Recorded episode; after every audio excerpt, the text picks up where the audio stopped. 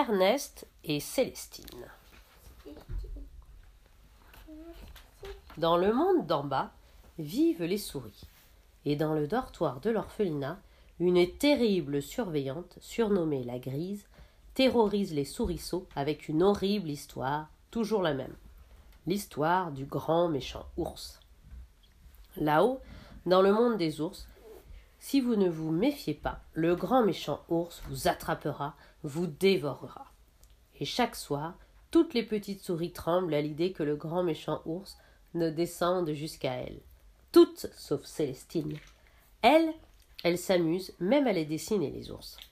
Célestine aimerait d'ailleurs être peintre ou dessinatrice. Malheureusement, on exige qu'elle soit dentiste.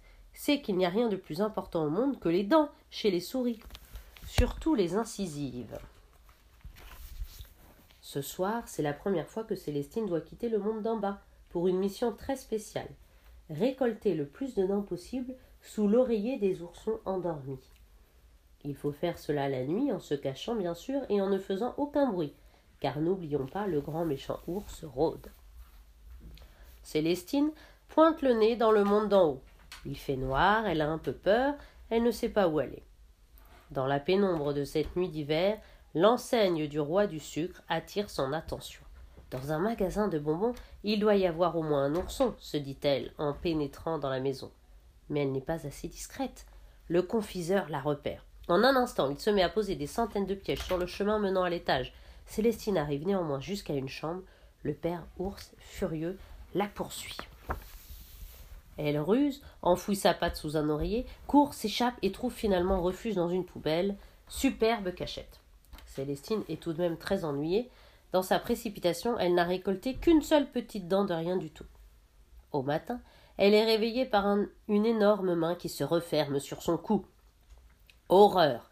Un ours affamé la regarde et ouvre une gueule immense. Mais pas question pour Célestine de se laisser faire. Comment tu t'appelles? Ernest, répond l'ours. Pourquoi? Bonjour Ernest, moi c'est Célestine. Tu veux me manger, Ernest? Tu penses que c'est moi, une toute petite souris, qui vais te rassasier? Non mais regarde-moi, je n'ai que la peau sur les os. Et puis il faut que tu arrêtes de manger dans les poubelles, ce n'est pas bon pour la santé.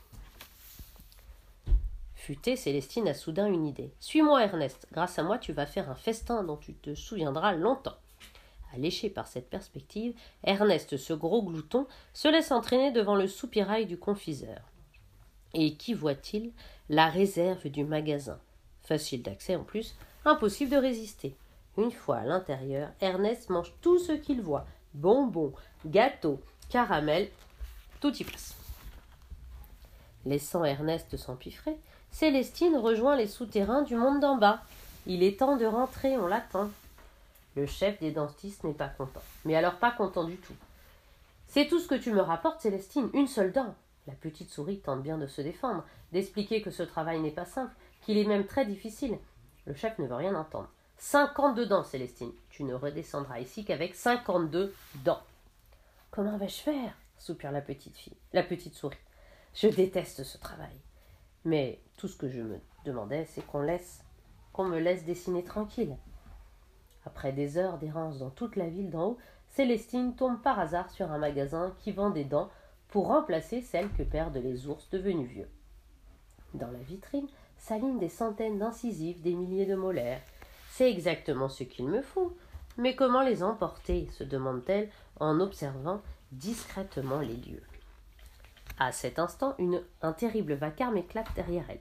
C'est Ernest qui grogne, les mains ligotées dans le dos. Voilà ce qui arrive au voleur de bonbons, hurle un policier en jetant le malheureux dans un fourgon. Mais elle est là la solution, murmure Célestine. Sans se faire voir, elle parvient à sauter à l'arrière de la camionnette et se met à chuchoter. Si je te libère, Ernest, est-ce que tu me rendrais un petit service? Un énorme service? Et même le plus grand service du monde? Muselé, le gros ours, ne peut copiner de la tête pour montrer qu'il est d'accord. En quelques secondes, Célestine parvient à ronger les liens d'Ernest. Qu'est-ce qu'on fait maintenant demande-t-il grognon. Sautons d'abord du fourgon, je t'expliquerai mon plan après. Le soir même, les deux compères se retrouvent dans le, devant le magasin La Dent Dure. Voilà, je veux que tu m'aides à emporter toutes ces dents, lui dit Célestine. Mais j'ai sommeil, moi, grogne le gros ours. Tu as promis, Ernest. L'ours boucon s'exécute donc en soulevant d'un coup brusque le rideau de fer du magasin. En deux temps trois mouvements, la vitrine est vidée. Euh, Ernest demande alors Célestine. Tu veux bien m'accompagner dans le monde d'en bas? Je sais que c'est interdit, mais je n'arriverai jamais à porter ce gros sac dedans toute seule. Et après on est quitte? Oui, on est quitte. Le lendemain matin, Célestine, très fière, déverse son sac devant le chef des dentistes. Mais c'est incroyable, Célestine, s'exclame celui-ci. Bravo, bravo, bravo. Et tandis que tous les dentistes l'acclament pour son exploit, des hurlements de terreur couvrent les cris de joie. La grise fait irruption dans la pièce, complètement paniquée. Au secours Un ours, un ours immense s'est introduit chez nous. C'est Célestine qui l'a fait entrer, j'en suis sûre, on l'a vu. Attrapez-les Paniqué, Ernest prend Célestine dans ses bras et tous deux s'enfuient à travers la ville provoquant une grande frayeur sur leur passage. Une horde de policiers est lancée à leur trousse. Plus vite, Ernest, plus vite, supplie Célestine, alors qu'ils atteignent le monde d'en haut. Malheureusement, là aussi, les policiers sont sur leur trace. Une seule solution, s'enfuir en empruntant la camionnette du livreur qui est en train de remplir la cave du roi du sucre. Il y a de quoi faire, tout a été mangé par Ernest. Filons s'exclame Ernest en prenant le volant. Après une course folle, ils arrivent enfin chez Ernest. Célestine se croit sauvée, mais non. Ernest lui claque la porte au nez. On est quitte, Célestine. Chacun chez soi. Les souris en bas, les ours en haut. On ne se mélange pas, c'est comme ça. Mais on ne se débarrasse pas aussi facilement d'une souris. Et encore moins de Célestine. Toi en haut et moi en bas D'accord, Ernest. Moi à la cave et toi dans la maison. Ernest, à court d'arguments, cède. Et puisque tu ne m'as pas dévoré, moi, je vais te dessiner. Et Célestine se met à dessiner Ernest. Et Ernest aime les dessins de Célestine. La voilà même invitée au-dessus.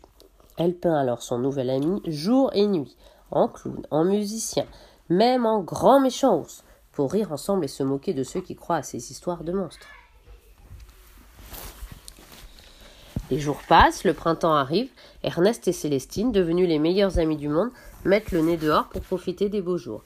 Ils se sont tellement amusés pendant cet hiver qu'ils ont complètement oublié que le pays tout entier était à leur recherche.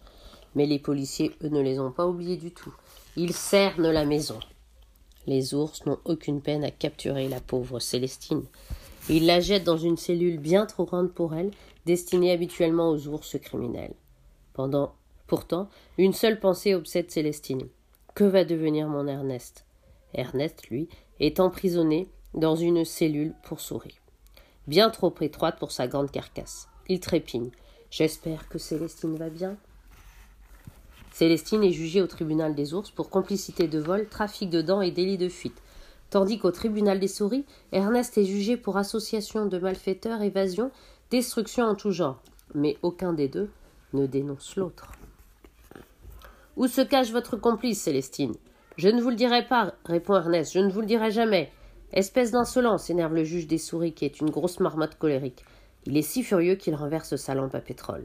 Le feu prend aussitôt, l'estrade où se tient la cour s'embrase, les flammes lèchent le plafond. L'incendie très puissant se propage rapidement au tribunal des ours, situé juste au-dessus. Tout le monde cherche à sauver sa peau et la foule se rue vers la sortie. Au tribunal des souris, seul le juge reste prisonnier des flammes. N'écoute que son courage. Ernest se précipite pour sauver le juge souris. Dans le monde d'en haut, tout le monde s'enfuit également, sauf le juge ours, en train de flamber. Voyant cela, sans hésiter une seconde, Célestine revient sur ses pas et elle parvient à emmitoufler le juge dans la grande tenture rouge du tribunal. Sauvé. Personne ne m'a aidé sauf toi, Célestine. Dis-moi, si on s'en sort vivant, qu'est-ce qui te ferait vraiment plaisir? Retrouver Ernest, dit Célestine. En bas, le juge Marmotte pose exactement la même question à Ernest. Moi, tout ce que je veux, c'est retrouver Célestine, répond Ernest. Libérés rapidement, Ernest et Célestine se précipitent dans les bras l'un de l'autre. Rentrés chez eux, ils retrouvent leur bonheur paisible. Tu ne trouves pas que notre aventure est extraordinaire demande Célestine à Ernest. Bien plus passionnante que tes histoires de grands méchants ours, répond Ernest. Et si je dessinais notre rencontre s'exclame Célestine en prenant son pinceau.